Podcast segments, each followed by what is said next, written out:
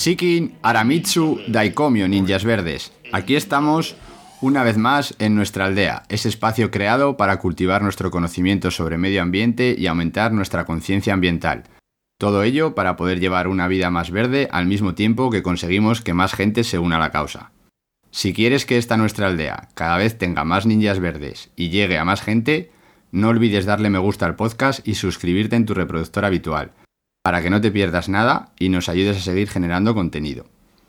Y en nuestro objetivo de convertir simples ciudadanos en ninjas verdes, esta vez vamos a hablar sobre fotografía de naturaleza. Y para ello, esta vez contamos en la aldea con dos auténticos fotógrafos de naturaleza. Por una parte, tenemos a Laura Núñez, bióloga y videógrafa, que cuenta con experiencia en varios centros de rehabilitación de fauna ur- urbana y salvaje, ha moni- monitoreado fauna terrestre y trabajado de guía de naturaleza por Europa, siempre acompañada de su inseparable cámara fotográfica, que quizás hayáis visto alguna foto suya como Will Laur Hesse en las redes sociales, y que el pasado verano, en el 2022, inició un proyecto de divulgación, el Guardabosques Will Podcast, que pertenece a la red Podcastidae y que luego os dejaremos en las notas del programa.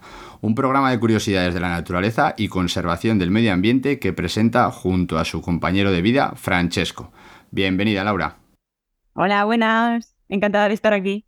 Encantada nosotros de tenerte en la aldea. Y por otra parte tenemos a Víctor Ortega, biólogo especializado en conservación de la biodiversidad y fotógrafo de naturaleza, que ha trabajado en proyectos de conservación de la Fundación FIEF y SEO BirdLife y actualmente colabora con Fujifilm España como fotógrafo profesional. Además, hace poco también creó el canal de Twitch El Punto de Enfoque, un lugar de reunión para hablar sobre fotografía, animales, viajes y naturaleza. Bienvenido, Víctor. Hola ninja, ¿qué tal? Muy bien, pues eh, antes de empezar, yo tengo que confesar que es el primer programa en el que las dos personas invitadas eh, me caen bastante mal. Y me va a explicar. Me caen bastante mal porque luego cuando os dejemos los contactos en las notas del programa y acudéis a sus perfiles, vais a ver las fotografías que hacen y ahí se os va a caer, se os va a caer la, fe y todo, el, todo el amor por la naturaleza se os va a ir al suelo cuando veáis lo que hacen ellas y luego lo comparéis con lo que hacemos el resto de los mortales pero simplemente es ese detallito. Eh, las presentaciones, vamos a empezar ya con el tema de hoy, vamos a entrar en materia y lo vamos a hacer con la típica pregunta que abre todos nuestros programas. Así que, ¿qué- ¿cuál sería la gran verdad y o la gran mentira sobre fotografía de naturaleza? Si quieres, em- eh, si quieres empiezo yo porque eh, he hecho los deberes y, y me lo he apuntado. Porque no te creas que es, no te creas que es fácil, no te creas que es una cosa así que, que te vienes directamente a, a la mente, pero me he apuntado una, una cosa eh, que para mí es eh, la gran mentira y otra cosa que para mí es la gran verdad. Te digo la gran mentira porque es una cosa que me han dicho muchas veces, que es la típica frase de con esa cámara ya podrás hacer fotos, con ese, con ese equipo, con esa, cuando te ven con, con, con las cámaras que utilizas, ¿no? Para, o, o los zoom o los teleobjetivos, siempre te dicen, bueno, con esa cámara ya podrás hacer esas fotos. Y eso tiene una, una parte de una gran mentira por eso, porque realmente la cámara es la herramienta, pero hacen falta otras muchas cosas eh, para, para hacer una buena foto de naturaleza, una buena foto de un animal. Y, a- y ahora voy con la gran verdad, que, ¿qué hace falta para hacer una buena foto? Pues mucha paciencia y mucha, y mucha dedicación, que seguramente sea la, la gran verdad, que yo creo que Laura seguramente en eso esté de acuerdo también. Estoy totalmente de acuerdo. Para mí la gran mentira, casi que lo has dicho en tus palabras, así que perfecto. Para mí la gran verdad es que todo bicho es fotografiable, porque es verdad que nos llega mucha gente diciendo, "Uf, es que no encuentro nada cuando me voy al bosque, cuando voy, y es que está rodeado siempre de, cualquier animal, así que hasta si tienes un macro te sirve para una, para una hormiga, y si tienes cualquier otro animal por el alrededor, al, al final lo único que necesitas es un poco de inspiración y paciencia. Así que totalmente, me acuerdo contigo. Correcto, pues muy bien, ya tenemos una pequeña introducción. Eh, como no es un tema en el que pueda haber una definición como tal, o sea, no estamos hablando de algo concreto que pueda venir en los libros, eh, la siguiente pregunta la podéis enfocar un poco más desde la parte personal y, eh, sería que, ¿qué es para vosotros la fotografía de naturaleza? Mm, fíjate, yo creo que aunque siempre hablo de, o siempre hablamos de eso en los canales que tenemos de, de, nuestras redes y demás, pero nunca me, nunca me he preguntado ni nunca me he preguntado qué, qué es para mí.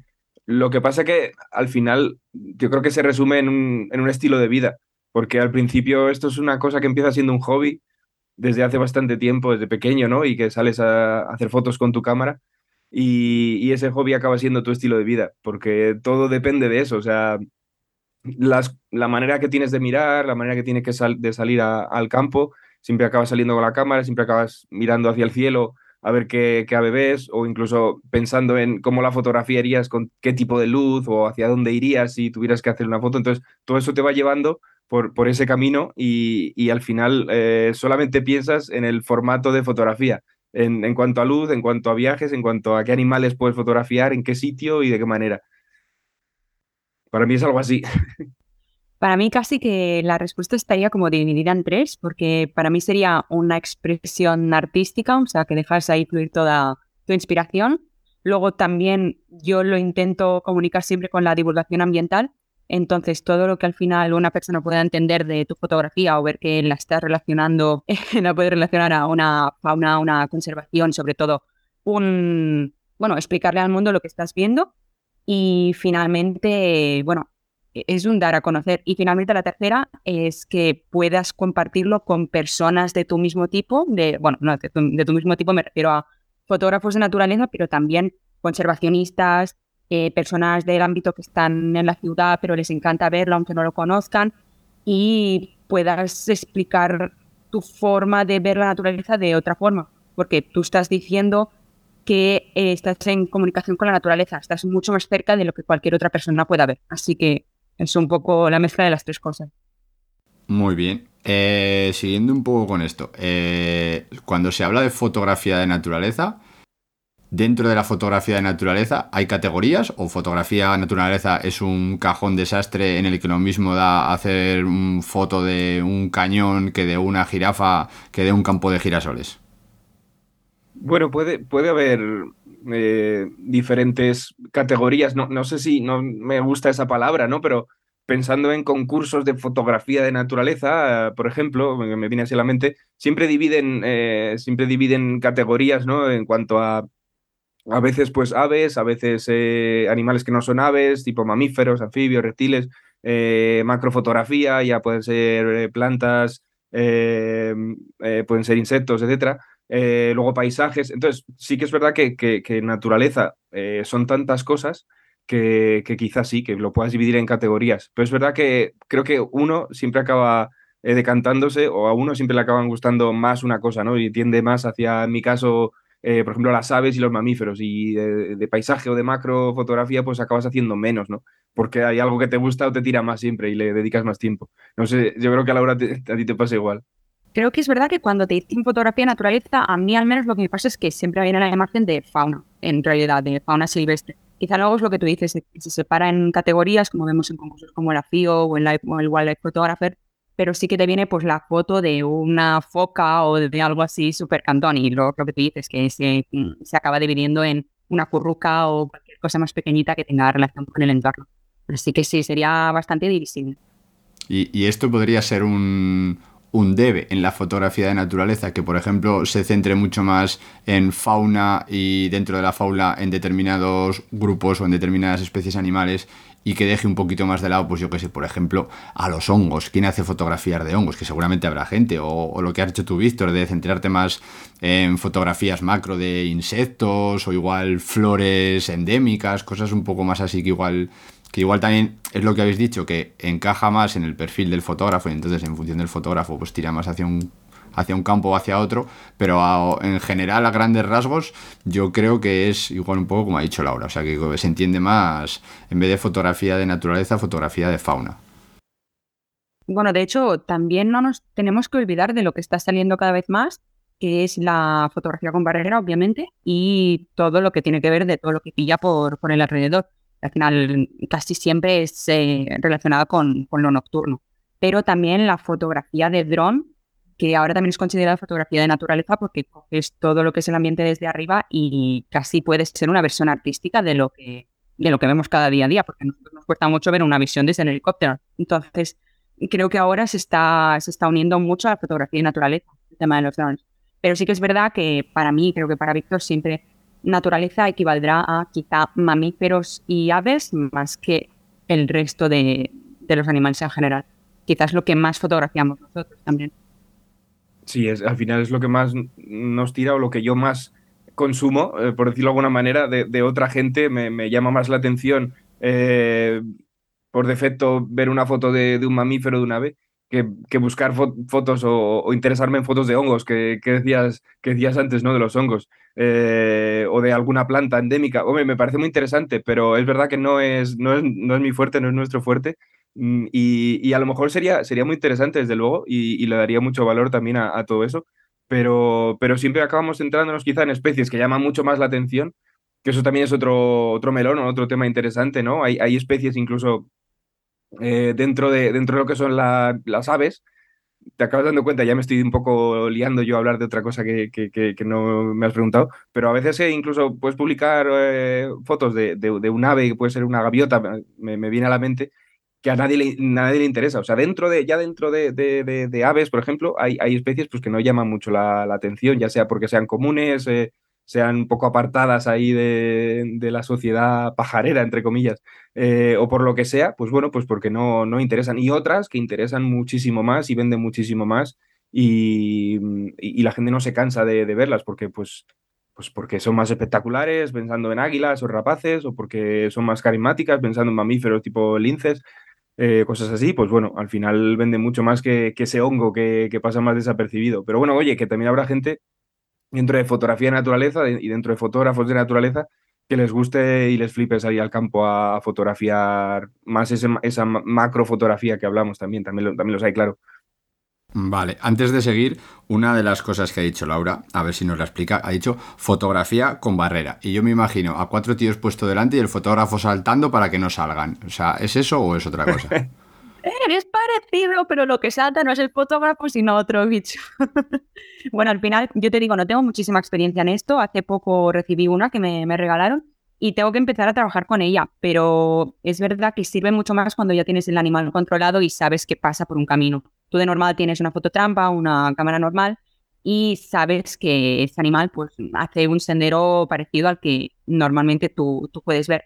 Cuando lo tienes controlado, instalas una cámara un poco protegida, porque es verdad que el animal te la puede tirar, y un tipo de mecanismo que se dispara en cuando el animal pasa por delante. Entonces tú tienes que ponerle el foco a una distancia suficiente para que no te salga fuera de él y dejarla, dejarla a tiempo, porque quizá esa semana te pasa solo dos veces. También normalmente se usa un flash que está, está adicional para que, como normalmente los animales se sienten mucho más, más tranquilos, más, más seguros eh, cuando todo es oscuro, cuando, cuando es la, la noche, es mucho más fácil que captes ese animal. También te facilita el hecho de que no tienes que estar ahí a la espera, muriéndote de frío o quizá en un hike que te huele desde 20 kilómetros.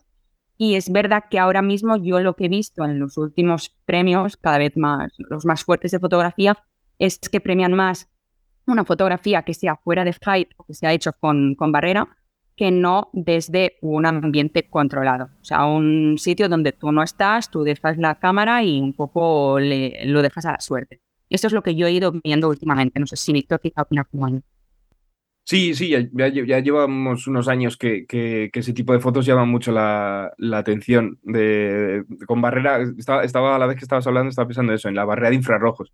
A lo mejor es más fácil para la gente saber lo que, saber lo que es, que al final es como la típica puerta que, que cuando pasas, ¿no? Cortas, digamos, el, ese haz de luz y, y, ese haz de luz que cortas es el que activa la, la cámara. Entonces, eh, hay varias cosas importantes. Una de ellas es lo que has dicho, que, que, que, tú tienes que aprender el comportamiento del animal y saber qué va a pasar por ahí para preparar ahí la cámara y dejarla, dejarla preparada. Entonces, eso requiere mucho trabajo, eso requiere mucho, mucha investigación Y, luego otra cosa es esa, que tú no estás accionando la cámara, tú la dejas preparada para que la cámara sola salte cuando el animal pasa por ahí. Entonces tienes que dejarlo muy preparado.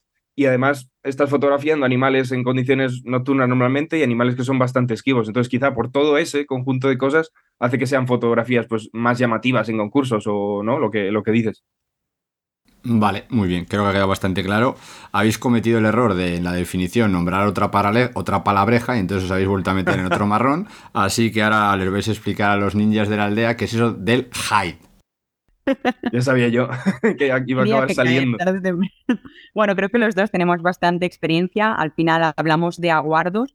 Son como pequeñas cabañas fotográficas con un cristal espía, que quizás será luego el próximo material del que vamos a hablar, que mm, tú te Sí. escondes dentro después de haber cebado ese ambiente que tienes delante, que acostumbra a ser pues, una charca o unas perchas, uno- unas ramas, donde pones alimento y donde esperas el animal de una forma que no lo molestas porque tú estás dentro fotografiando con el mínimo ruido y con siendo lo mínimo perceptible y consigues sacar la foto deseada tanto en vuelo como sentado como como sea, pero sin influir o alter- alterar el, el lugar donde se encuentra el animal. Sí, un, un- un escondite al fin y al cabo. Lo que pasa que, como sois muy chulos, ¿no? Y llevas toda la vida hablando de hides, ¿no? Que es la, es la palabra, la palabra en inglés de, de escondite o de esconderse. Entonces, básicamente eso, estar escondido. Lo que pasa que lo del tema de, de, de hides o de escondites con cristal espía en realidad es como bastante moderno, eh, porque siempre lo hemos hecho, eh, toda la vida se ha hecho, bueno, gente que lleva mucho más años que nosotros eh, en todo esto, pues con unas cuantas telas de, de camuflaje o unas redes de camuflaje o, algo que te echas por encima o incluso una tienda de campaña. Ahora ya hay como cosas más, más modernas, incluso marcas que te, lo, te venden cosas más especializadas y luego ya algo mucho más pro, eh, como Laura que ha trabajado muchos años con, con este tema, por eso lo sabe, con, con, un escondite ya mucho más preparado, con un cristal, que, que, ya, ya si quieres lo explico lo que es el cristal espía, que me, va a preguntar el ninja y nos va a pillar otra vez, pero bueno, básicamente es eso, un, un cristal por el que tú puedes ver lo que, lo que ocurre fuera, pero el animal de turno o el animal que va a pasar por allí no, no te va a ver dentro. Entonces, bueno, eh, te permite hacer esas fotografías eh, pasando desapercibido y además estando cómodo, porque normalmente esos sitios que, que ya llega un momento que ya hasta, hasta estás más cómodo de lo, que, de lo que uno debería estar en esos sitios, porque, porque a veces bueno, si que... no es que te toca... Si no es que te toca un tumbijai, ¿no? Porque Sí, depende, depende, claro, pero, pero muchas veces ya llega un momento que, que, que hay sitios en los que hasta, hasta tienes calefacción o estas, estas, estas cosas que son como de, de lujo, ¿no? Que, que, bueno, yo soy muy romántico de los, de los, de los highs o de los esconditos de, de, toda la vida, de pasarlo mal, de pasar frío y, y, de, y de que te entre ahí todo el aire y de, de pasarlo mal al fin y al cabo. Y, y, bueno, pues estos sitios pues son bastante aislados y, y, y tienes una, una perspectiva pues muy, muy chula para ver lo que pasa afuera, ¿no? Al tener un cristal, no, no tienes, es como una, ver una película casi, pero, pero de verdad. Vale, perfecto. Creo que ha quedado todo muy clarito. Luego os dejaremos unos ejemplos de heights en las notas del programa para que veáis lo que es, porque van desde lo que han dicho, uno así muy bien montado con calefacción, hay que son flotantes que te puedes meter al agua, hay estar solo una persona sentada. O sea, hay varios varios tipos de highs que obviamente han evolucionado muchísimo en los, en los últimos años y, y, y son verdad, verdaderas maravillas. Eh, vamos un poquito hacia atrás en el tiempo y vosotros en los últimos, no sé, no sé 100 años igual es mucho, pues 50, 30, porque sobre todo la tecnología obviamente en los últimos años eh, cambia bastante. ¿Qué, ¿Qué, sentido o qué evolución le veis a la fotografía? Tipo, yo que sé, antes se hacían retratos de leones y ahora se hacen paisajes de jirafas. O sea, ¿habéis percibido que se tienda hacia algo actualmente y que hace, pues eso, 40 años se, se centrase más en otro tipo de cosas? No sé si hace años se centraban en otro tipo de cosas, pero sí que es verdad que hace años era mucho más complicado este mundo. Eh, había muy poquita gente que se dedicaba a ello profesionalmente y yo creo que muy poquita gente que se dedicaba a ello eh, de manera eh, como, como hobby, ¿no? De manera, eh, pues eso, como, como hobby, no, no, me, no, me, sale ahora la palabra. Em, entonces, ahora mismo la, la, evolución ha sido que, que, cada vez más gente eh, puede acceder a, a, a este mundo pues porque los, los, equipos son quizá un poquito más accesibles eh, por, por, tema de precios y demás, y porque además hay, hay, lugares en los que es mucho más fácil acceder también a esas especies. Yo me acuerdo que antes, eh, fotografiar un, un, lince ibérico, pues era muy complicado. Yo me acuerdo, de tengo el libro de Andoni Canela, ¿no? Del lince ibérico, de esas fotos que, que nadie más tenía o nadie más tiene, y, eso, es, eso era una joya. Ahora mismo es relativamente fácil eh, conseguir fotos de, lince ibérico porque hay sitios en los que te lo, te lo ofrecen muy fácilmente y eso es una evolución que ha habido muy rápida en los, en los últimos en los últimos 10 o 15 años, has dicho 50, pero, pero para mí la evolución más grande ha sido en estos últimos 15 eh, años aproximadamente, ¿no? No sé tú qué piensas, Laura, sí. Sí, creo que en el tema del material estoy totalmente de acuerdo. Quizá en la expresión fotográfica de lo que es la imagen como arte, quizá antes no estaba tan desarrollado todo, no, era un, tan abierto como ahora lo que consideramos fotografía y quizá si algo que te salía movido, nosotros ahora mismo muchas de estas cosas ya las consideramos una fotografía y quizá es la que saca el primer premio. Y en esos momentos ya sacar como ha dicho el ninja, un retrato de un león era como, wow, Dios mío, y ya está en blanco y negro. Es la fotografía más guay que ha sacado este fotógrafo este año. Quizás ahora tenemos tantas ventajas y tanto libre albedrío un poquito para, para probar, para desarrollarnos, que cualquier técnica nueva que salga de fotografía ya es considerada de verdad la foto del año. Entonces, quizá en eso sí que pienso que nos hemos desarrollado y nos hemos liberado un poco con, con el paso del tiempo. Sí, bueno, hay, hay, hay fotos, hay, o sea, hay, hay, técnicas así como más novedosas, eso sí quizá, bueno, más novedosas. En realidad siempre han existido, ¿no? Pero, pero a lo mejor ahora pues nos hemos vuelto como más creativos y antes la gente era más documental, si, si, si se puede usar esa palabra, ¿no? Fotografías más, más documentales de, del animal y ya está. Ahora pues bueno, se ven cosas mucho más creativas, lo que dices de la barrera de, infrarrojos, de, de cosas que a lo mejor antes no se podían hacer por la propia tecnología, que eso también es otro tema, ¿no? Hay, hay, una evolución muy grande en, cuanto a la tecnología de los equipos que también te puede ofrecer el, conseguir cosas que antes no, eh, por, por, la ráfaga que tiene tu cámara, entonces consigues una, una, un momento muy concreto, cosas así, ¿no? Entonces eso también ha podido, ha podido evolucionar y, hacer que, se consigan otro tipo de resultados. Sí, me refiero un poco a que quizá, por ejemplo, lo que decía de una foto movida, que ahora pues lo llamamos barrido, ¿no? Yo, por ejemplo, no tengo muchísima, no lo acostumbro a hacer, pero sí que es verdad que en un pasado, quizá ver una foto así te sorprendería más que verla ahora, que se presentan pues 40, y la verías y dirías, esta foto no está bien hecha, porque se daba mucho más una técnica fija, ¿no? De, para el trípode, de sacar tu foto, de revelarla luego, y si tenías pues 40 posibilidades de diapositivas, las sacaba de forma que te saliera la imagen perfecta. No probabas que Claro, antes, antes obviamente ya te echas muy atrás y ya pues tema de, de diapositivas y todo eso, claro, eso también ha cambiado. Ya solamente eso ya es un, es un cambio muy grande, sí, sí. Pero bueno, me, me, gusta lo de, uy, esta fotografía está mal hecha, porque eso, eso lo he escuchado yo ahora también, es como, bueno, a ver, claro, eh, yo hay, hay, hay, fotografías que, que, intentas hacer así, pues yo, yo mismo, yo, yo me incluyo, de, de, de, alguna cosa así un poco diferente o creativa o, o intentas eh, innovar un poquito y, y hay gente que, que, a lo mejor es más de la vieja escuela, ¿no? Eh, y, y, le puede parecer que esa fotografía está mal hecha, eso me parece, me parece interesante también. Sí, yo desde mi total inexperiencia, pero lo que he visto con el paso del tiempo, y creo que también se puede, eh, mmm, se puede llevar también a los documentales, es que antes eh, toda imagen de fauna de naturaleza era algo más documental, o sea, en el sentido de he fotografiado un león, aquí hay un león, y ahora se tiende muchas veces a que la foto del león sea artística, tiene que haber más un paisaje detrás, eso es, o un primer plano, o un retrato, o solo la pupila, no sé, cosas que antes seguramente también mm. no se podían hacer por la tecnología, pero claro. no sé. A mí la, la, percepción que tengo yo, sin tener ni puñetera idea de absolutamente nada de esto. Yo me, yo, yo, me incluyo en, ese, en esa obsesión a lo mejor por, por buscar algo más estético. Yo, yo me incluyo y, y lo reconozco y, y, me incluyo ahí en eso. Y, y, lo que has dicho de los documentales, tam, también se puede ver esa evolución. Mismamente si ves documentales empiezas a ponerte documentales más antiguos, pues sí, efectivamente, pues eh, una escena de, de, lo que sea de acción grabada, pues está, está, genial, era, era la leche y lo seguirá siendo, pero ahora, si tú ves documentales de la BBC, ya esa escena de acción, esa misma escena, ya le buscan otro, otro enfoque, ya eh, es, es, es, muy, es completamente diferente. Y, y, mucho más preocupándose por, por eso, por, por el tema estético y muy imágenes muy sugerentes, que no son muy evidentes, ¿no? Tengo así en, en, en mente un, un, unos, unos minutos de, de, un capítulo de la BBC, de una escena de un tigre eh, cazando, que se ve solamente las rayas del tigre ¿eh? En- entre, entre desenfoques, que es como súper sugerente esa imagen, ¿no? Y eso hace, hace 10 años no se le habría ocurrido a nadie, porque es como, ahí no se ve nada.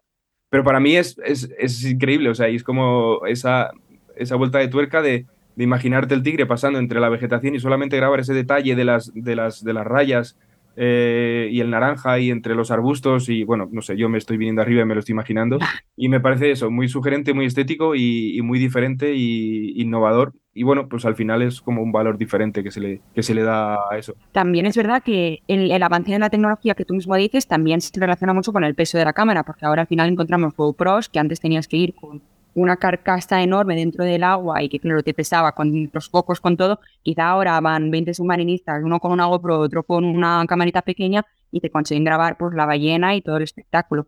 Sí, sí, claro, claro, sí, también. Y, incluso con el dron que tú decías antes, claro, eh, ya no hay documental de naturaleza que tenga un dron, es incluso abusivo, es como Claro. "Ot- otra vez.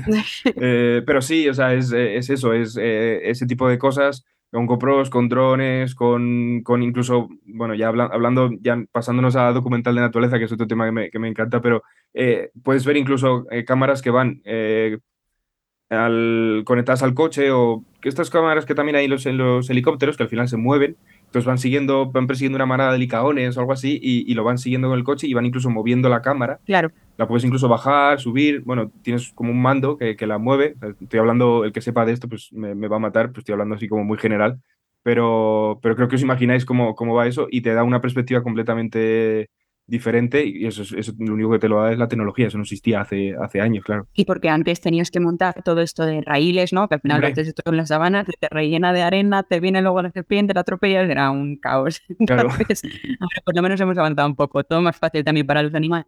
Vale, muy bien, creo que ha quedado bastante claro. Eh, ya habéis dado unas pinceladas al inicio en la presentación, pero eh, de la fotografía de naturaleza, nosotros qué podríamos decir que, que para qué se utiliza, o sea, cuáles serían sus usos, sus funciones, para qué nos podría servir más allá de para hacer fotografías, que ya, o sea, el concepto artístico, más allá del concepto artístico, ¿para qué podemos utilizar la fotografía de naturaleza? Bueno, creo que lo he dicho un poquito al principio y que Víctor pensará un poco como yo que la divulgación es clave en, en todo el tema de la naturaleza. Porque al final nosotros publicamos una imagen y hay mucha gente que, bueno, me estoy basando ahora en Instagram, por ejemplo. Yo a veces pongo un texto que es la cosa más poética del mundo, como al día siguiente me empiezo a describir la especie. Y creo que esta segunda parte es la que interesa a gente que quizá no ha visto, yo que sé, un escribano nival, ¿sabes? Que no sabe, pues que ahora llegan más tarde porque el cambio climático los ha afectado al final tiene toda una serie de implicaciones la foto que tú, que tú cuelgues, no solo por cómo y dónde la has realizado, sino por la especie y el nivel de amenaza al que, al que se atañe.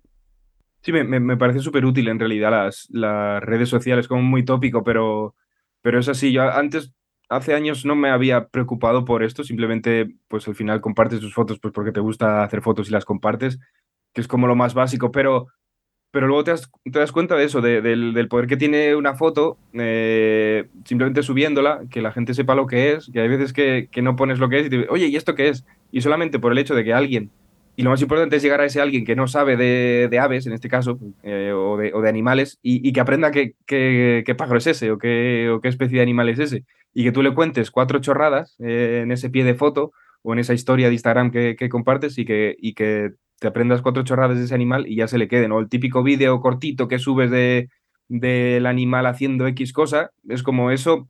Y, y que se vuelva viral de alguna manera, mm, ya olvidándote de, de- de esa cosa del ego de, de que lo vea mucha gente, sino que simplemente al, verlo mucha gente diga, ostras, y este animal hace esto, y, y otra cosa mm, mejor todavía, que la gente sepa que, que esos animales están en ese sitio. Ostras, si esto lo hay, a- esto lo hay aquí, entonces a la hora de compartir o de decir esto lo he visto aquí he visto allí, me parece muy, muy interesante por eso, porque la gente se dé cuenta de lo que, de lo que tiene cerca, ¿no? De, de lo que tiene ahí al lado. También un poco a nivel científico, que quizá, bueno, es un poco flipado pensarlo, pero bueno, a mí me pasa que compartir como la- las impresiones que te da, pues el reconocer una especie o encontrar que a una persona le ha pasado lo mismo y que esto puede tener una- un significado. Bueno, a mí me, pasó esto el año pasado. eh, bueno, estuve muchas, muchas horas en un fight y los hacía pues, semanalmente. Y empecé a ver que los petirrojos eh, siempre eran los primeros en llegar y los últimos en irse. Y es verdad que utilizaban mucho la- las horas nocturnas más que otro pájaro. O sea, me llegaban casi a la misma, a la misma latitud de, de horas que el cárabo. Y me empezó a parecer súper asombroso eso. Y recuerdo compartirlo en una, una publicación.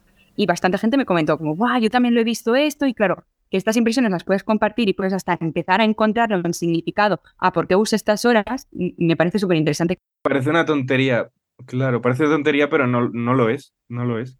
Y al final pasamos, eh, eso me acuerdo de pensarlo hace tiempo, ¿no? De, que pasamos un montón de, de, horas en el campo, que somos de la gente que más horas pasas, ¿no? Solamente por hacer una foto, una, una simple foto, te tiras un montón de horas. Y eso al final es una especie de aprendizaje o es una especie, son, son datos de alguna manera de, de, lo que tú ves. Entonces eso, eso puede ser también muy, muy útil en cuanto a conservación. O sea, son palabras mayores, ¿no? Pero pero en cuanto a, conservación o divulgación, decir, pues yo, he visto esto o he conseguido grabar esto, pero me he tirado tantas horas que, lo he conseguido ver, lo he conseguido grabar o lo he conseguido averiguar, ¿no? Ese tipo de, comportamientos que a lo mejor no ha visto nadie, pues porque nosotros somos tan cabezotas de tirarnos eh, tantas horas ahí en, en el campo o en el hype metidos. Vale, Perfecto. Sí, yo creo que también directa o indirectamente estoy de acuerdo en que puede, puede ayudar a la conservación de la naturaleza. Mm, de alguna manera. No sé, no sabría cuantificarlo porque creo que es imposible, pero creo que es una herramienta más a tener en cuenta y, que se puede utilizar. Y como ya habéis mencionado un par de veces lo de el tiempo que estéis en el campo, eh, a mí me surge, me surge la duda de tú ves, porque normalmente o no, no, hace falta ir a un concurso de fotografía o simplemente pues eso, a las redes sociales o en una revista o lo que tú dices de un documental de una escena, detrás de todo eso, o sea, ¿qué se esconde? Hay fotos que son espontaneidad pura de decir voy por el campo, sale esto y hago una foto. Hay fotos que requieren una preparación de decir he estado siete horas sentado aquí para hacer una foto del pajarito este encima de la rama, que si no viene el pajarito me quedo siete horas que he tirado así, mm. que he regalado a la Pachamama. O sea, hay diferentes tipos de fotos. O sea, ¿qué, esconde, qué esconde detrás cada foto? Sí, o sea, por supuesto que hay diferentes tipos de fotos y creo que aquí quizá Víctor y yo es cuando nos diferenciamos un poquito. Porque yo es verdad que hace, bueno, siempre salgo mucho al campo, pero yo los fines de semana es como mi momento de tiempo libre donde voy. Al final por mi trabajo yo estaba muy, muy dirigida a arreglar un hide, a pasar muchas horas ahí, a probar muchísimo. Entonces toda mi semana era 100% aguardo con, con, la, con la pantalla, con el, con el cristal. Y otras veces sí que salía a campo a probar de montar otros hides, pero siempre era un territorio más controlado. Los fines de semana era más para mí, para bichear, para probar fotos. Y eso un poco corresponde con el tipo de fotografías que yo he hecho durante todo este tiempo, desde que empecé, que son más en condiciones controladas. Mucha más paciencia en lo que es hacer sesiones y sesiones y sesiones, pero no tanto en salir a buscar el bicho que, que me obsesiona o que, que tengo. Y de hecho ahora tengo una lista enorme por culpa de esto. Pero, pero sí que es verdad que yo trabajaba mucho más en pues tener sea, una charca y saber en qué horario me llegaba, pues en este caso, por ejemplo, la jineta o la garduña, empezar a colocarle unos troncos, todo muy estético, sabiendo que yo quiero la luz por aquí, tipo que parezca la luna, pero que la jineta me venga por la Al final no soy el único que tiene un problema con la estética, ¿no? Para las fotos. No, no, no, para nada. O sea, creo que todos estamos metidos en esto y ya es obsesión literal. Pero, pero sí, o sea, creo que tenemos, y en esto creo que podemos aprender todos mucho porque somos bastante diferentes, creo, Víctor y yo, en este tema. Yo, a, ver cómo, a ver cómo lo resumo, porque porque, porque no soy capaz de resumir. Lo, puedes resumir tipo, eh, ¿qué es eh, una jornada de fotografía para ti? La que tú quieras. Claro, es que esto que está diciendo Laura de, de, de la guarda, del escondite, de tirarte allí, de preparar tal y cual, em, es que esto viene de más atrás. Es que cuando tú ya has, montado tu escondite o te has preparado tu escondite delante de un sitio por donde sabes que, sabes que va a pasar el animal, es que ¿cómo sabes que va a pasar el animal? Es que esto viene más atrás por eso, porque tú ya has sacado tus prismáticos, estás dando vueltas por allí, has hecho lo que se suele llamar trabajo de campo, que es pues darte vueltas por el campo, eh, disfrutar también de esa parte de, prismáticos y de observar y de dejarte sorprender, digamos, por, por la naturaleza, de, de, repente dices, ostras, mira, ahí se posa todos los días un, un alcaudón, ahí se posa todos los días un cernícalo. Entonces, ahí ya comienza tu, trabajo de montar el escondite y de prepararlo en un sitio donde sabes que va a pasar, o lo que decía Laura, la, la jineta, la garduña, porque ya sabes que ahí está, porque has visto incluso los excrementos o los rastros y dices, vale, yo ya tengo esa parte de trabajo hecha, ahora empieza la siguiente que es pues, pues montarte el escondite, ya sea de tela o ya sea con su cristal espía, como sea, y de esperar a que, a que ya ocurran las cosas. Eh, y ocurrirán si, si, si, ocurren, si todo sale bien, si también lo has hecho bien, si lo has preparado bien todo ese, todo ese trabajo. Eh, y entonces, pues bueno, ya la naturaleza, pues eh, pues aparece por ahí el animal o, no, o tienes que ir más veces para que, para que aparezca. Entonces, eso, eso suele ser lo, normal y eso implica, pues a veces, meses de, preparación y de, búsqueda de esa, de esa especie, de ese animal. Eh, otras veces años, también te puedes tirar años para, para conseguir una foto. O, incluso lo que tú decías al principio, Ninja, pues hay fotos que pueden ser casualidad eh, o pueden ser de que de repente te bajes del coche y hagas una foto, también puede ser. Pero es verdad que la mayoría de veces, o el 99,9% de veces, no es casualidad, porque tú ya sabes de antes eh, un poquito del de, comportamiento de los animales, un poquito de las, especies que hay, y tú ya en tu cabeza ya tienes más o menos hecha la composición de, qué hay en ese sitio y qué no hay. Entonces tampoco es casualidad todo al 100%, sino que tienes que, y, al, ser un poco biólogos, vamos, al ser biólogos y al, tener ese, ese, mm, ese pasado, bueno, o, presente de, que nos gustan las aves o los animales o la naturaleza en general, pues ya lo sabes, ¿no? Que, es posible que te encuentres en, en, ese sitio. Yo he avisado de que me iba a enrollar con esto, así que bueno, no sé si por lo menos ha quedado medio claro que al final hace falta ahí mucho... que es verdad que muchas veces salimos al campo también a explorar, porque cuando nos toca una zona nueva donde tenemos con un grupito, esa es la magia ¿no? que tiene de, encontrarte todo nuevo y que no sabes lo que te vas a encontrar, que tienes unas intenciones, un pensamiento de, wow, voy a ver la putada o el season o lo que sea, pero no es ningún fight. Entonces, claro, ahí está la, la gracia de empezar y creo que ahí es lo que, lo que dice Víctor, que al final es cuando te toca hacer el bichero, campear muchísimo. Hasta que encuentras, a ver, bueno, encuentras pues que dos fines de semana seguidos te encuentras al aguilucho cenizo que está en la misma percha. Entonces, creo que ahí ya empieza el trabajo gordo. Y lo que tú has dicho de la lista esa que tienes hecha, que a veces te haces tú mismo un poco mentalmente o, o incluso de verdad, es una lista de, ostras, ¿qué, ¿qué, especies me gustaría fotografiar esta primavera o este invierno? Y entonces tú ya te vas haciendo la composición de dónde ir o dónde buscarlas o qué cosas tienes que preparar o saber o investigar eh, mira, pues ahora he estado yo también buscando el lince. Bueno, pues me comí un rosco también, que esa es otra cosa que puede pasar.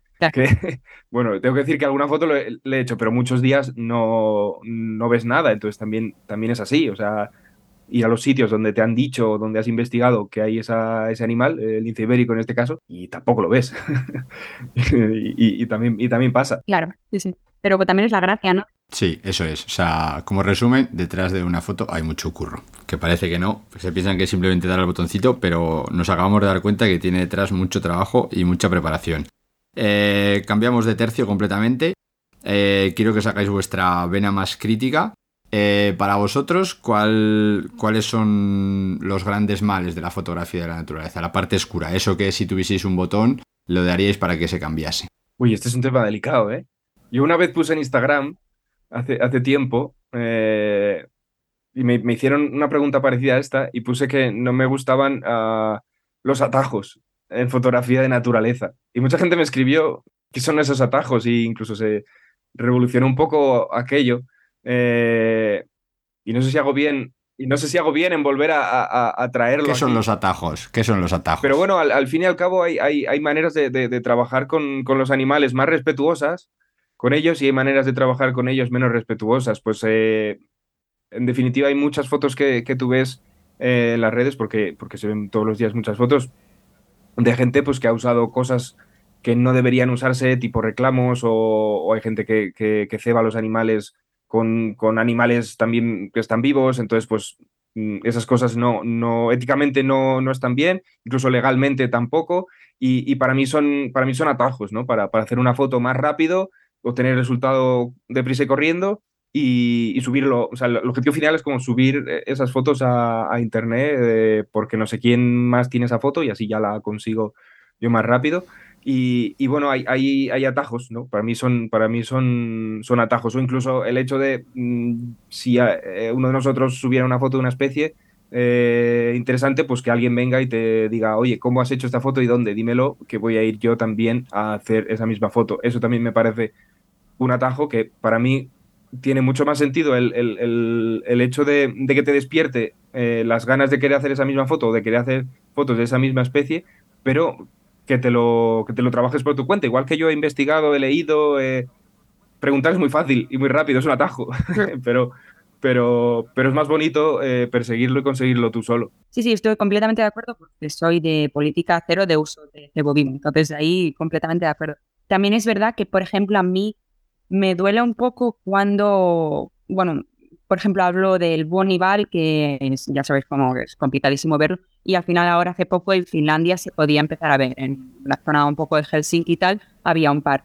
Es verdad que las aglomeraciones que se hacen para ver a esta especie y el estrés a los que le somete, que es un bicho imperial que ya sabemos cómo es, que cuesta muchísimo verlo y por eso casi que es mejor no verlo, que todo este tema de compartir ubicación, que al final a nosotros nos encanta y por algo, por algo usamos estas aplicaciones tipo Ebert, Merlin, todas estas, pero hay que intentar como entender el respeto que tienes que dar. Y es como un límite súper súper básico y súper difícil de, de, llegar a hacerlo para no estresar a la especie. Y a veces yo también me, o sea, sé que a veces lo puedo haber sobrepasado, pero quizá, por ejemplo, yo el tema de compartir ubicaciones no soy muy fan de estas cosas. Sí, eso es otro tema también, también delicado. Sí, eso, Importante, sí. Os, voy a concretar algo más la pregunta. Eh, yo siempre viendo, viéndolo desde fuera. A mí me llama mucho la atención, tipo, por una parte lo que ha dicho Laura, de que pasó un poco este año también con lo del la lechuza que apareció en el, que apareció por Asturias o en Cantabria, no me acuerdo dónde fue. El Bonival, eso, el Bonival, que la gente se volvió loca, organizaba coches, había, había un grupo de WhatsApp. O sea, desde el punto de vista de, del ninja y la sostenibilidad, yo no sé hasta qué punto merece la pena ver un animal en directo con todo lo que ello conlleva. Y un poco enlazado con eso, también eh, que si creéis que hay, o sea, cierto eh, o especismo o peluchismo, como que hay grandes ítems que todo el mundo se, se vuelve loco por tener y, estamos dejando de hacer fotos a los gorriones y a mí esto no me gusta absolutamente nada. Muy mal, muy mal. Tienes toda la razón. Muy mal. Sí, sí, sí, sí, es así. Es, tal cual. Vale, es tal cual. Así de gusto. Y, claro, sí, sí, ¿no? Y, tú vas a...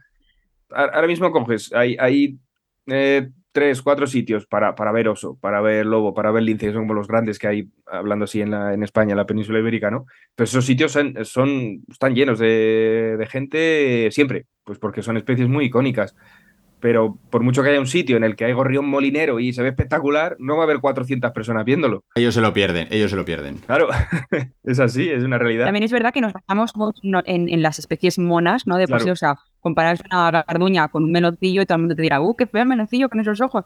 Y luego es la cosa más difícil de poder ver en casi la península ibérica. Entonces, claro, sí que es verdad lo del peluchismo de que, ¡ay, qué bonito que tiene cara así de oso!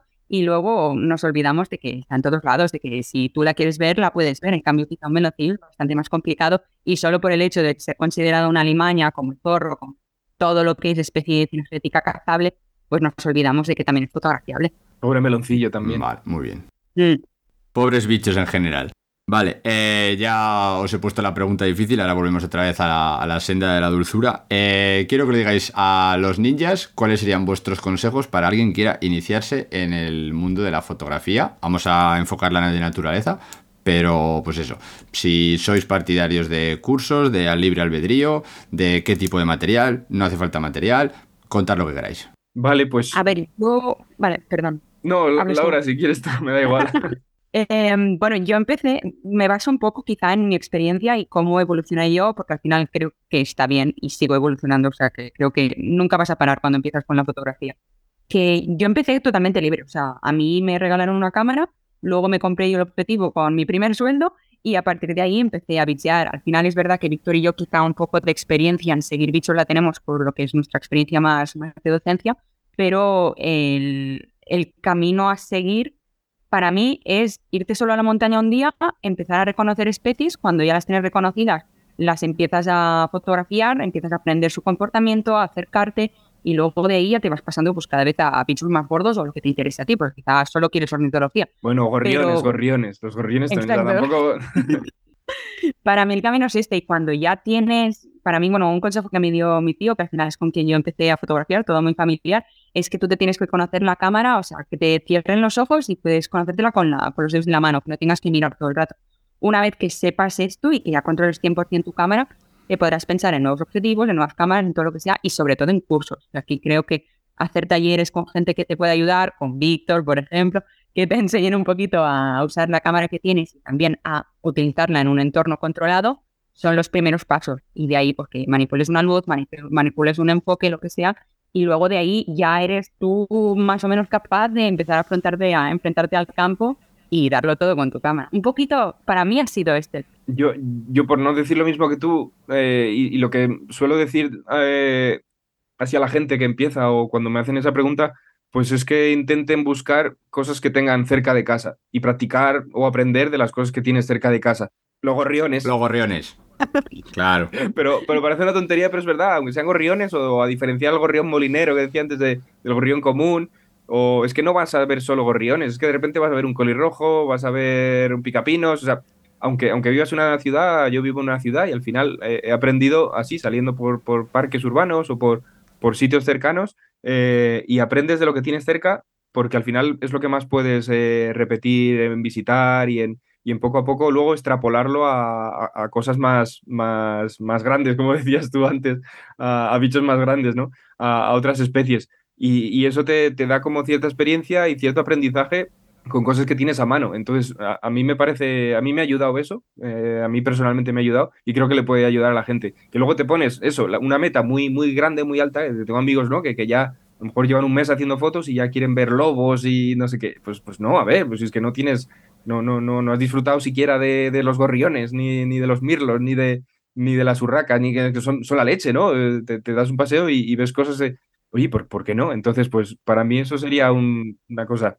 Y de hecho, creo, creo que he hecho una, una cosa súper importante que es eh, para todos esos que tienen una cámara y dicen no la puedo usar porque estoy en la ciudad. Ah, no. O sea, tú eres de Madrid, yo soy de Barcelona. O sea, no hay no. más grande de ciudades que tenemos en España. Mm. Y aún así conseguimos irnos un poquito hacia la montaña o hacia la costa, hacia donde sea, o hasta en un parque público, tú sé que te has encontrado mil cosas. Sí, no, no hay excusa. No, no, desde luego no hay excusa, porque siempre vas a tener algo cerca que, joder, pues si es que en las ciudades ya hay, ya hay, muchas, ya hay muchas especies, de verdad. De verdad. Y, y lo que hay que hacer es, es, comprobarlo y salir y comprobarlo, ¿a que sí?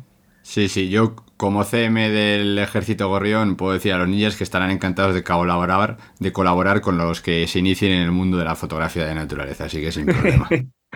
Eh, siguiendo un poco con, ya con este tipo de consejos, eh, ¿qué pauta o qué dos pautas o qué tips así que se podría decir, que les podemos decir a los ninjas sobre qué hacer y qué no hacer para tener una buena foto?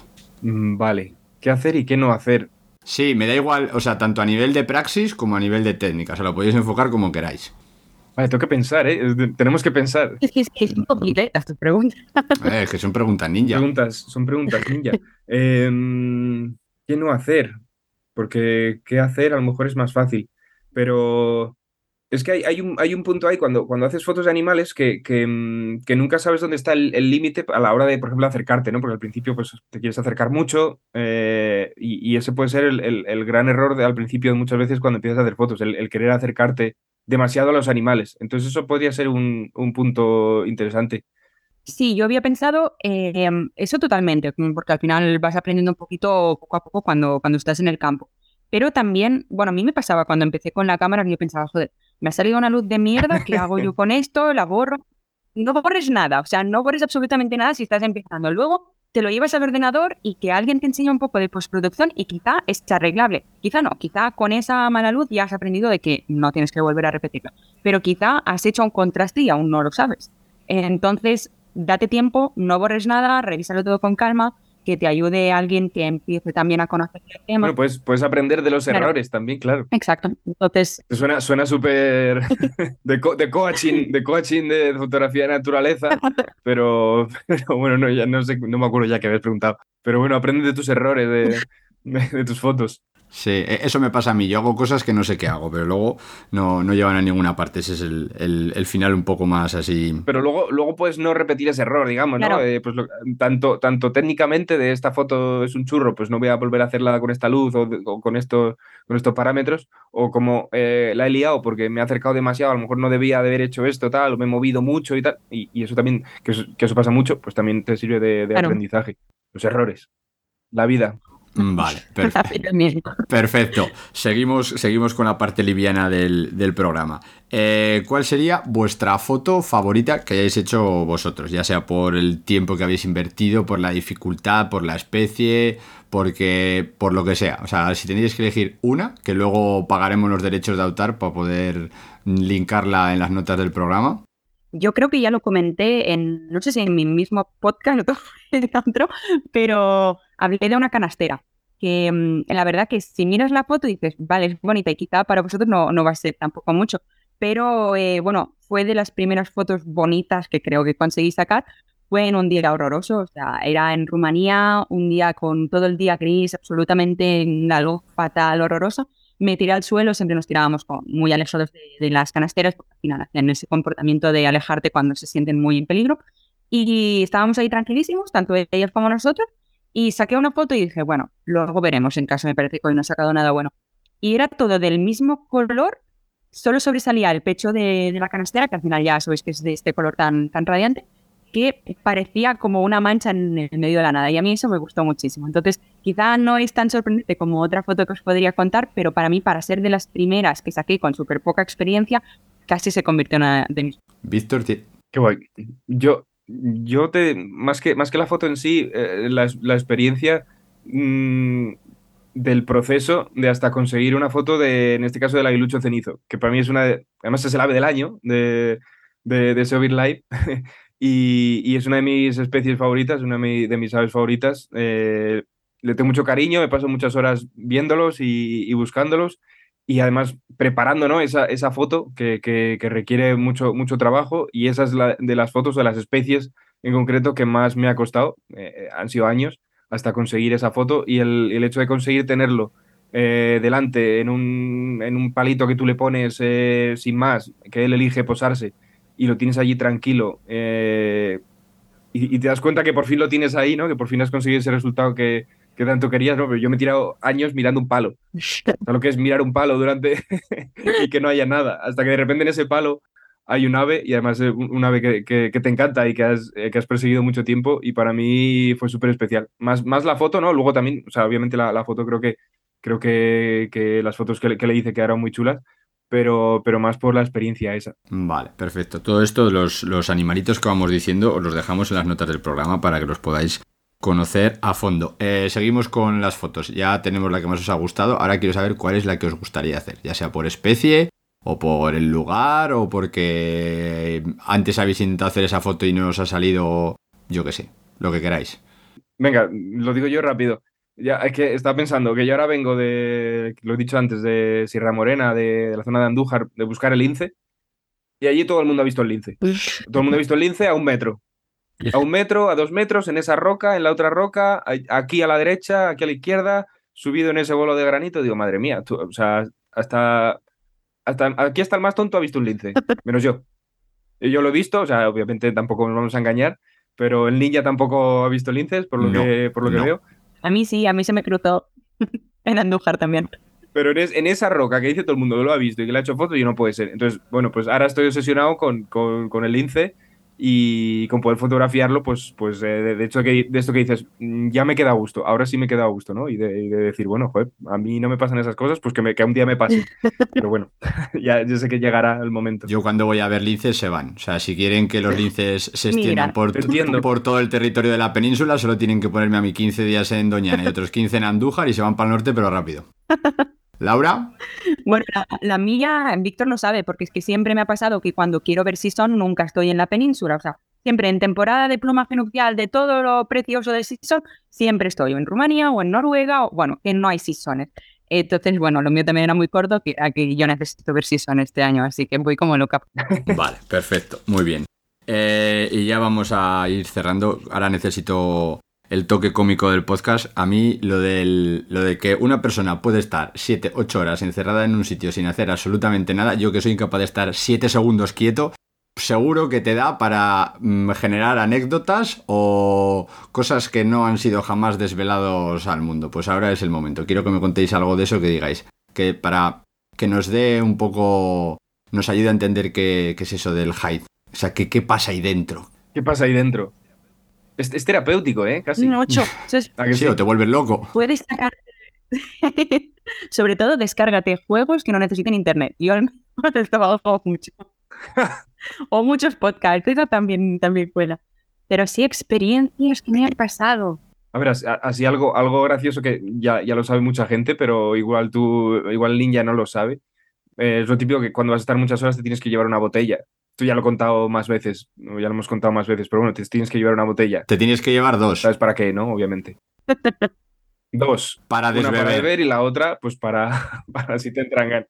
Claro. Eso es una cosa que a lo mejor mucha gente no sabe, ya, ya lo hemos contado muchas veces cuando hemos hablado de- cuando hablas de estas cosas, ¿no? Es un poco una anécdota graciosa, pero sí, evidentemente si tienes ganas, porque normalmente tú de ahí no puedes salir, de- de- no puedes salir. Lo que haces es, es quedarte tantas horas ahí esperando para no interferir y que el animal no, no, no te vea. Si andas entrando y saliendo de ese sitio, no tendría ningún sentido. Entonces, ahí vas a estar, vas a pasar muchas horas. Entonces tienes que ir preparado, pues eso, con juegos, con, con podcast y con una botella para, por si te entran ganas de, de, de hacer pis. Eso, eso es seguro.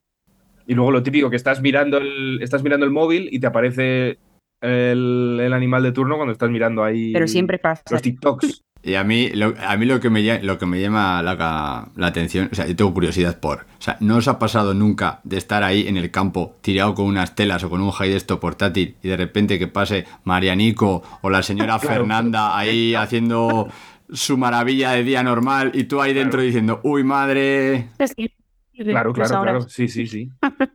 Todo, todo tipo de gente, te claro. saludan y Y a mí me han pasado por delante.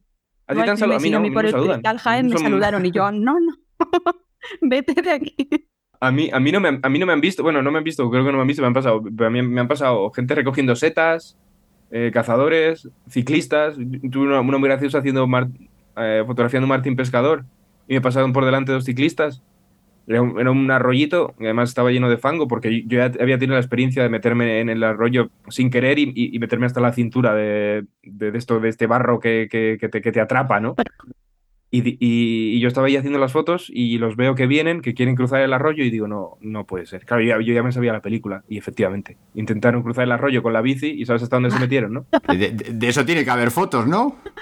Hombre, si está- Ahí, dejamos ahí. claro, yo no puedo, no puedo. Bueno, a mí me pasó una cosa muy graciosa, pero sí que ya era fuera del hike, porque yo ya os he dicho que pasaba muchas horas en el hike de la Garduña. Y una vez entré a las 7, era verano aún, se me hizo haciendo de noche y me acuerdo de que no llevaba linterna ni, ni luz para, para salir. Y cuando salí, bueno, me siguió un jabalí hasta el coche y yo estuve cagada hasta entonces porque yo iba tocando árboles, en plan, vale, es por aquí, me parece que tengo que llegar aquí. Y cuando llegué al coche me encerré y, mm, y encendí los faros para ver dónde estaba y nunca apareció. O sea, ya no sé si fue mi imaginación o qué fue, pero yo escuchaba los ronquidos del, de que me iba a seguir, de que me iban diciendo, Qué "Exacto, gracioso. te estoy controlando y tú no me ves a mí. Así que muy cagada esa, esa vez. Hostia, qué, qué bueno, qué bueno, Vale, vale. qué bueno.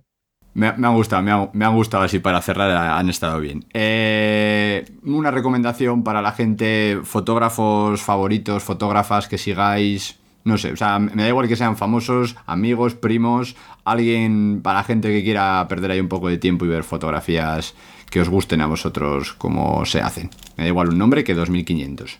Bueno, yo creo que siempre digo el mismo, además de Víctor, pues No, hombre, no. a veces también digo, digo Mario Cea. A mí me gusta muchísimo el nivelazo que tiene, bueno, creo que ya lo conocemos todos, esas luces y esos difuminados que hace con las aves, que al final él imparte muchísimos cursos y creo que es súper interesante aprender la técnica si os interesa todo lo que es nocturnos. A mí me, me gusta muchísimo y yo tengo que Sí, apuntar.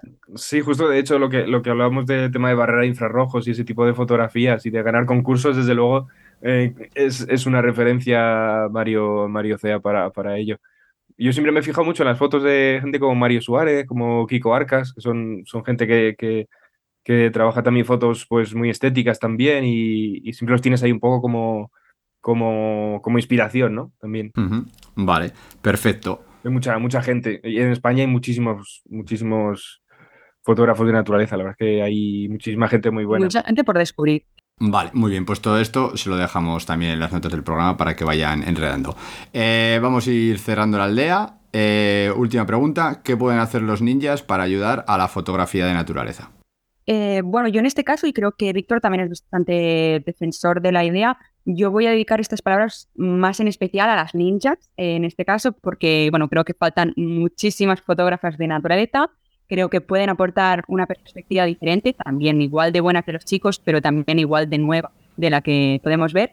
Y nada, yo quiero dar todo mi apoyo a todas esas ninjas que quieran iniciarse en la naturaleza, que no tengan miedo, que, que saquen la cámara, que lancen sus fotos a, a todas las redes sociales, que al final aquí estamos para, para apoyarlas y para, para verlas y hacerlas crecer. Así que a mí me encantaría. total. Sí, sí. Muy bien. Ninjas con A mayúscula.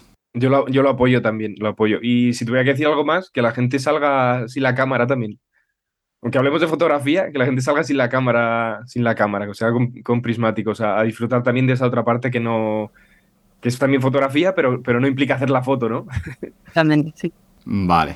Pero sí, de verdad, que la dejen apagada un rato y que disfruten, que es una maravilla lo que tenemos Sí, aquí. que además cuando apagas la cámara es cuando salen todos los bichos. ahí está, ahí está. Que se la dejen en el coche, no, en el coche no, en, la- en casa o en... Cuanto más lejos, mejor. Cuanto más lejos, Sí, que luego da una más probable que, veas animales. Vale, perfecto. Pues muy bien, Víctor, Laura, ya sois miembros de la aldea del Niña Verde con todos los honores. Ahora podéis decir al resto de la aldea cómo os pueden contactar, saber un poquito más de vosotras, seguir los trabajos que estáis llevando a cabo, lo que queráis. Y todo esto, como siempre, lo dejaremos en, en las notas del programa. Bueno, pues para mí me podéis seguir en Wine Lauresi, que estoy en Instagram. Y para mí lo más interesante ahora mismo es el podcast que tengo que se llama el Guardabosques Wild Podcast. Nos encontráis en Instagram para seguir un poco las publicaciones y vídeos tontos que hacemos con Francesco y también en el guardabosqueswildpodcast.com, que es al final también, bueno, miembro de Podcastidae, así que estamos todos en la misma familia. Correcto, desde aquí os recomendamos que ahora que vais a terminar de escuchar este, deis un salto al suyo y empecéis a aprender más sobre naturaleza y así podéis escuchar también al grande Francesco, que desde aquí, desde aquí decimos que somos, que somos fans totales. Víctor, Pues por mi parte podéis eh, cotillarme en, en Instagram sobre todo como VOH14. Ahora me he aficionado a Twitter también, que el niño ya lo sabe. Estoy ahí a tope también en Twitter subiendo cosillas, porque hay también mucha gente eh, aficionada por ahí. Como VOH14 también, como Víctor Ortega. Podéis seguirme. Y luego, pues eh, en- al principio lo hemos dicho también en, en Twitch, en la plataforma Twitch. Tengo el canal del punto de enfoque, que también podéis, podéis buscarlo y, y si me da la vida, eh, hacer, haré más directos, que, que es la idea, hacer, hacer eh, vídeos en directo y hablar sobre todo esto que hemos hablado hoy. Pues, pues mira, igual me guardo alguna pregunta e incluso la, de- la debatimos en directo en, en el canal. Así que nada, por ahí os invito también a, a que os conectéis y, y- y os entretengáis un poco si os gusta este tema. Perfecto, te cedemos los derechos. Hasta aquí nuestra aldea de hoy. Os animamos a que os suscribáis al podcast si os ha gustado y le deis difusión. Esperamos vuestras opiniones, comentarios, ideas, nuevas propuestas o sugerencias para futuros capítulos que podéis facilitarnos a través de nuestras redes sociales buscando la capucha verde en Facebook, Twitter o Instagram. También podéis escribirnos directamente por email a elninjaverdea@gmail.com. Todos estos contactos juntos con los de nuestros invitados os los dejaremos en las notas del programa.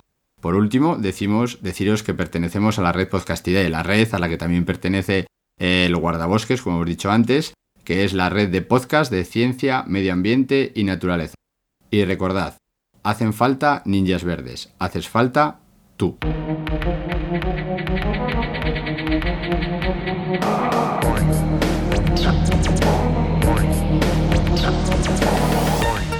El ninja verde.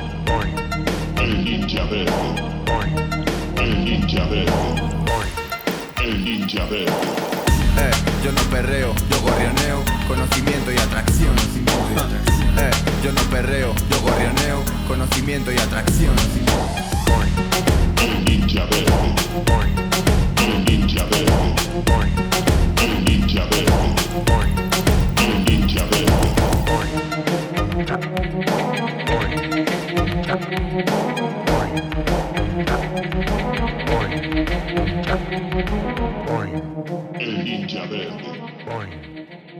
Ninja verde.